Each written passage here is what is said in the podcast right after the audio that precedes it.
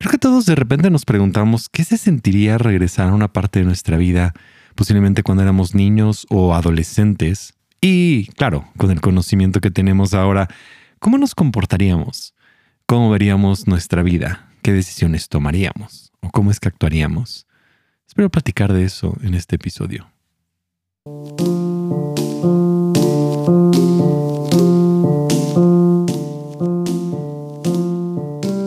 Soy Gabriel Borja y este es el podcast humano. Y hemos regresado ahora a este, el episodio número 89, listos para continuar em, hablando. Eh, no es una continuación de la semana pasada acerca de resiliencia, pero me quedé con una pequeña como frase que dije en el episodio anterior y, y, no he dado cuenta cómo ya la traía en la cabeza en varias conversaciones, en varias cosas a mi alrededor. ¿No? De esta idea de cuando miramos a nuestra vida hacia atrás, cómo podríamos regresar y qué se sentiría. Pero justo antes de ir a eso tengo un par de cosas importantes. La primera es que eh, dentro del podcast en ocasiones tengo alguna información que quiero dar durante la semana y quería probar algo. Hagamos esto. Tengo un nuevo canal en Telegram. Si tú tienes Telegram, puedes buscar Podcast Humano y ahí va a haber un canal de noticias. Eh, va a haber pocas eh, noticias, nada más las necesarias, no vas a ser saturado, pero el recibir información en celular acerca del podcast y Telegram se ha convertido en una plataforma de información importante. Entonces, em, igual vas, eh, Telegram, buscas el canal de Podcast Humano y ahí vas a poder encontrar noticias. Lo cual me lleva a la siguiente, y es que sí tengo una noticia importante que por eso me vino esta idea de cómo puedo dar eh, esta información de repente de una manera más puntual, más ágil. Y como ustedes saben, hace 62 eh, días, el día de hoy, comenzó esta guerra en Ucrania y he intentado hacer pequeñas cositas para poder ayudar. Eh, hemos enviado dinero para poder repartir despensas en una zona en Sumi, una de las ciudades que ha sido bombardeadas, y enviamos otra parte a una ciudad que se llama Chernivtsi, donde también se estuvo ayudando a refugiados. Pero em, ahora, cerca de nosotros, eh, refugiados estuvieron eh, llegando a México, principalmente a Tijuana. Se había pensado que llegarían alrededor de 50 mil refugiados a Tijuana para poder ingresar a Estados Unidos. Y justo el día de ayer cambiaron todas las cosas en que ahora no va a ser Tijuana el punto donde van a ingresar a Estados Unidos, ahora es la Ciudad de México.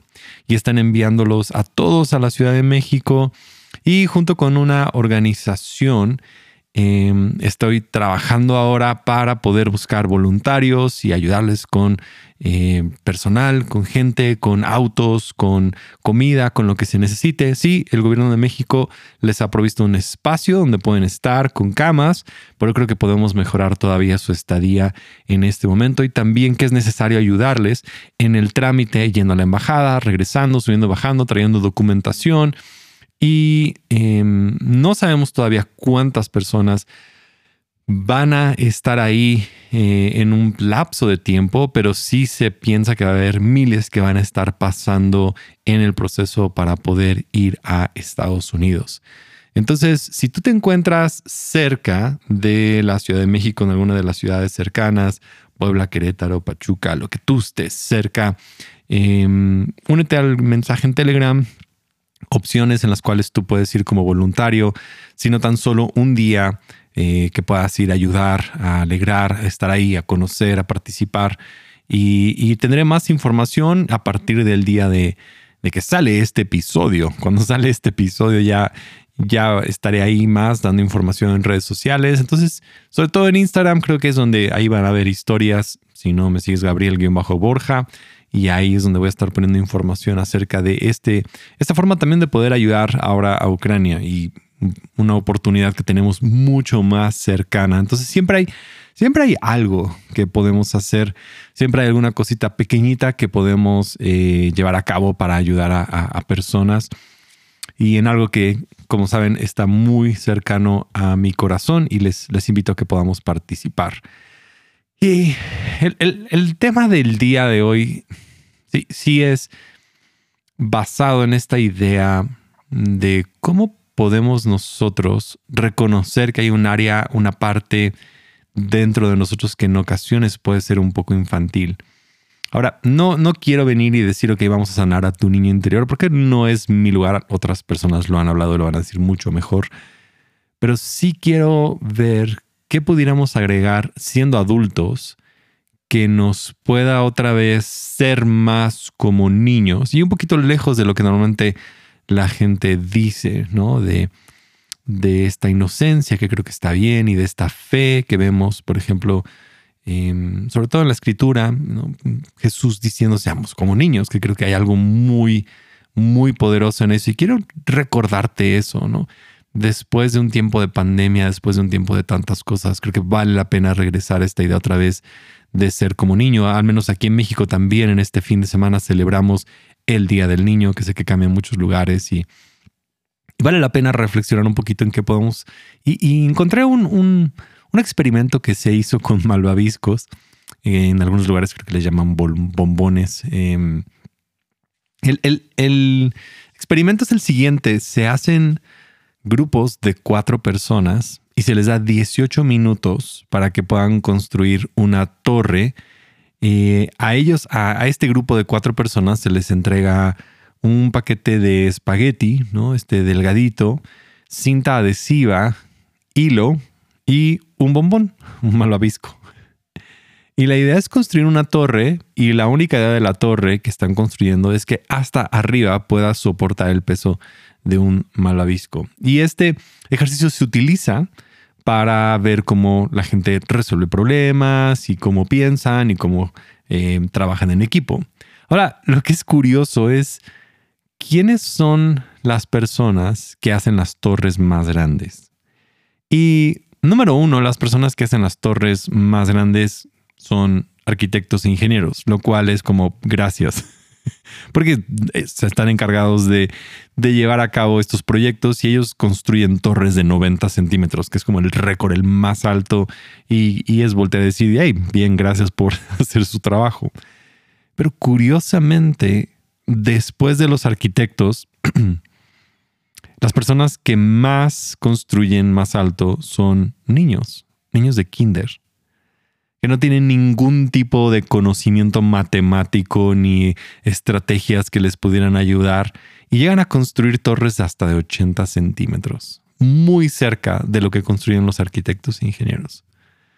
Y no sé, esa, idea de, de construir una, una torre de espagueti con un malvavisco hay algo en eso en que, que, la, vida, incluso las soluciones de tantos de tus problemas tal vez están ahí, de no verlos como adultos, sino verlos como niño. Porque va más allá que solamente actuar como niño, tener fe como niño. De repente creo que hay una forma en que los niños o nosotros vimos el mundo y esto nos ayuda tanto a poder resolver incluso mejores problemas de vernos a nosotros mismos también y saber que hay una parte de nosotros también infantil que necesita ser procurada, ser desarrollada. Hay algo dentro de ti que, que vale la pena explorar y que a veces, e, en referencia a nuestra salud mental, a veces lo que está lastimado o lo que está sufriendo es esa parte más infantil dentro de nosotros. Entonces, en este experimento del malvavisco y los espaguetis y estas cosas, resulta que los alumnos que fueron a negocios solo construyeron torres de 30 centímetros, los niños el doble. Estas son personas que fueron a una escuela de negocios, tienen ya universidad, graduados de la universidad y no pueden construir torres. Principalmente, o sea, imagínate, 30 centímetros, abogados 48, o sea, ni siquiera es la mitad, un poquito menos de la mitad de lo que ingenieros, arquitectos y niños de un kinder. O sea, niños de kinder apenas están aprendiendo a leer y escribir y saben hacer mejores torres de esto, saben, resolver mejores problemas. ¿Qué tal si entre más adultos somos, más torpes somos? Eso es lo que, lo primero que fue mi pensamiento fue ese. Porque aquí hay dos cosas. La razón que los ¿no? profesionales dicen que porque los niños pueden construir esas torres de una manera más sencilla. La primera es porque comienzan poniendo el malvavisco. No sé, creo que hay algo como poético en eso. Lo que hacen los adultos, construyen la torre y dicen al final, ah, vamos a poner el malvavisco y esperan que la torre funcione, ponen el malvavisco y colapsa. Porque no comenzaron con el malvavisco. Los niños saben lo precioso de un malvavisco, saben lo dulce, saben lo importante, comienzan con lo más importante. Sus prioridades no están em, obstaculizadas por su vida objetivas, sino son subjetivos. No está tan mal a veces ser subjetivo. Y lo que te gusta va, a estar coloreando y transformando. Al niño, claro que le gusta un malvavisco y sabe que es lo más importante y lo jala a un lado y lo pone al principio porque sabe que es lo más pesado. Y siendo lo más pesado lo ponen al principio y construyen, se cae, construyen, se cae, construyen, se cae, intentan, fracasan hasta que hacen la torre más grande. Y cuando terminan, ya terminaron y construyeron la torre más grande. Los adultos hacen una torre y al final esperan que no colapse. Hay algo, hay algo en ese proceso que habla tanto de cómo hacemos las cosas como adultos. Intentamos hacer algo y esperamos que al final no fracase después nos frustramos porque fracasa porque lo intentamos al revés. Y el niño pone el malvavisco primero y construye. Y la segunda cosa por la cual también funciona es que los niños hacen equipo. Los cuatro niños no intentan competir, nadie intenta ser el líder, nadie intenta ser el que dirige, nadie intenta ser el que va a dominar, nadie intenta subir una historia, nadie intenta ser el que está. Los niños solamente están disfrutando el momento, les dan una tarea. Mm, ok, vamos a hacer esto. Todos lo hacen, comparten, ponen, intentan. Y si alguien se cae, se compadecen, se ayudan. O sea, incluso había uno que había hecho, lo habían construido, se había colapsado. Un niño volvió y le dijo, está bien, vamos a intentar otra vez. O sea, hay, un equipo que hacen. Y lo que pasa con los estudiantes de negocios es que todo el mundo quiere ser el primero, sobre todo de una carrera de negocios, administración, que, hay un individualismo a veces muy metido dentro de nuestra forma de conceptualizar lo que tenemos que hacer en negocios. Eh, y muchas áreas de nuestra vida, no nada más negocios. Yo veo, hay muchas áreas en las cuales hay un individualismo que es como subyacente en lo que queremos hacer, que nos destruye para no hacer equipo. Y eso, eso no lo hacías cuando eras niño. No estaba ahí. Y, entonces me puse a pensar y decir, ¿qué, qué, cosas quiero yo eh, continuar practicando que hacía como niño y que tal vez he ido dejando de hacer. Y no las más obvias, tal vez las más obvias son, ya sabes, tener fe, creer y, no estoy diciendo que tengamos que, que, olvidar esas, creo que son importantes, pero ¿qué, ¿qué hacías de niño que dejaste de disfrutar? ¿Qué has dejado de disfrutar por ser adulto? ¿Qué, que no te das permiso de disfrutar? O sea, siento que alguien aquí necesita agarrar un plato de sopa y comérselo sin, sin cuchara. No sé, pero hay algo, algo que necesitamos como avivar dentro de nosotros de vivir sin como romper estas, estas reglas, pintar fuera de las rayas, salir, hacerlo. Y, y, la primera que yo noté es que yo lo veo con mi hijo, hace amigos en todos lados. O sea, para él su mundo, toda la gente a su alrededor no ve buenos, malos, no tiene nada. Ve amigos, ve gente, ve conocidos, ve a personas. Y, hoy estábamos en un restaurante, él corría, subía, bajaba, fue y se sentó en la mesa de otras personas. Y sabes, a nadie le molestó. Se sentó ahí y, ay, ¿cómo estás? ¿Cómo te va, amigo? Le dijo. Y así, dentro de mí observé algo que, que un niño saca dentro de nosotros esa parte que nos tiene que recordar que nos podemos decir amigos, que hay gente a nuestro alrededor y que nos vemos como seres humanos y que nos permitimos ser eso. Yo sé que a lo mejor te da ansiedad hacer amigos, pero, pero ¿por qué? ¿Por, por, qué te da ansiedad algo tan necesario en nuestra vida? ¿Por qué permitimos? Y no estoy diciendo como por qué estás mal, sino cómo seres humanos, ¿por qué nos permitimos que hacer amigos sea tan difícil? Antes hacías amigos más fácil. Conocías, saludabas, abrías. No sé, intenta abrirte a, saludar a gente, a conocer, a escribir, a hablar, a, ver quién ha estado a tu alrededor. Tal vez vas como voluntario a ver ucranianos y, y, encuentras tal vez a un amigo, una amiga, alguien con quien ahora puedas tener una, una persona que abra tu mundo, que te permita ver una visión diferente. Tal vez hay una barrera de idioma, pero, pero ¿qué importa? O sea, a lo mejor nada más es compañía.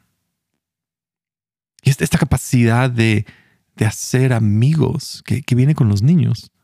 La, segunda cosa que, que veo, por ejemplo, aprendiendo otra vez de mi hijo, es que tuvimos un evento y entramos y había una pantalla de LEDs y unas luces y el wow, su palabra favorita. Wow, wow. Este asombro. Y, el asombro creo que es el mejor antídoto ante la queja. La queja es que la rutina, lo mundano, lo diario, lo cotidiano, se convierte horrible. Y, el asombro es que cada día es la primera, es, es, experimentar, es ver, es abrir los ojos, es decir, este día nunca lo he vivido, este momento nunca lo he tenido, esta es mi capacidad de poder verlo, de ver estos colores, de disfrutar de estas cosas, de asombrarme y de disfrutar de esto que tengo. Porque el asombro es el que nos vuelve a recordar que tenemos el presente. Y que el presente es lo más importante, no la pregunta de, ¿no?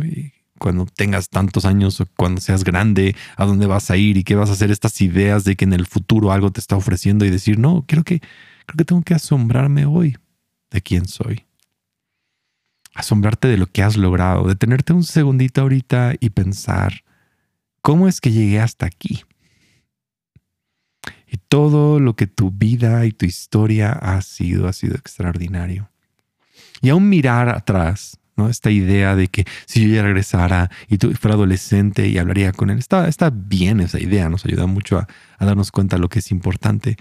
Pero, pero la realidad es que perfeccionamos tanto el pasado y lo que sabemos. Pero ese pasado y lo que eres hoy es, es la misma persona. Eso se ve como belleza, como perfección, es nuestra búsqueda de la perfección. Pero el niño no está buscando perfección en lo más mínimo. No está buscando nada. Está buscando solamente estar en el presente y, vivir en este asombro. Lo cual me lleva al último punto que si algo hacemos o hicimos como niños, o debemos de hacer como niños, es el soltar. Hay algo acerca de soltar las cosas de una manera rápida. Una, de esas cosas es llorar. Llorar ayuda a soltar. Hmm. Ayuda a soltar la tensión, ayuda a soltar lo que sentimos. Pero te das cuenta lo, lo terrible que no podamos nosotros ni siquiera llorar en frente a otro ser humano. Hmm. Que hemos creado tantas cosas como adultos que ya no podemos nosotros soltar cosas frente a alguien más, como pedir perdón o soltar y, sanar. Parece ser que lo más adulto es aferrarnos a lo que nos ha lastimado. Y, soltar es reír, brincar,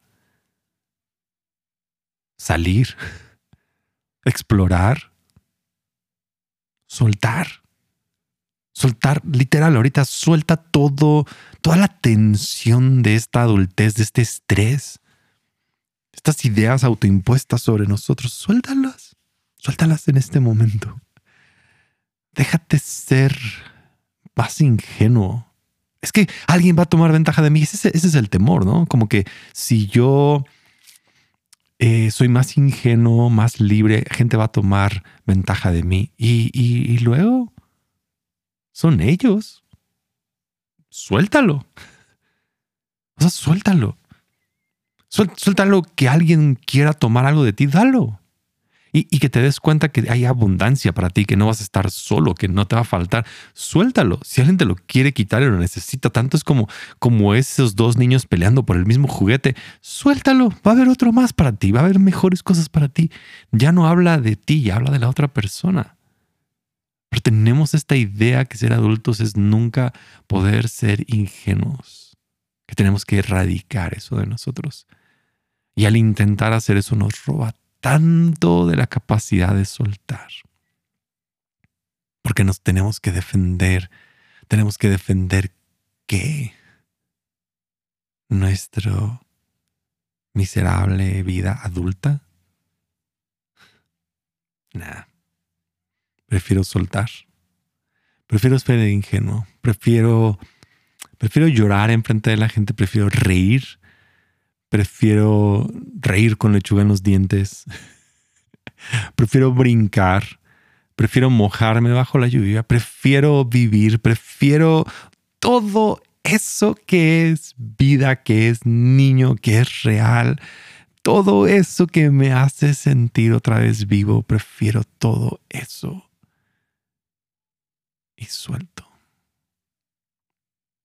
En las palabras de Oscar Wilde. Sé tú mismo. Porque todos los demás puestos ya están ocupados.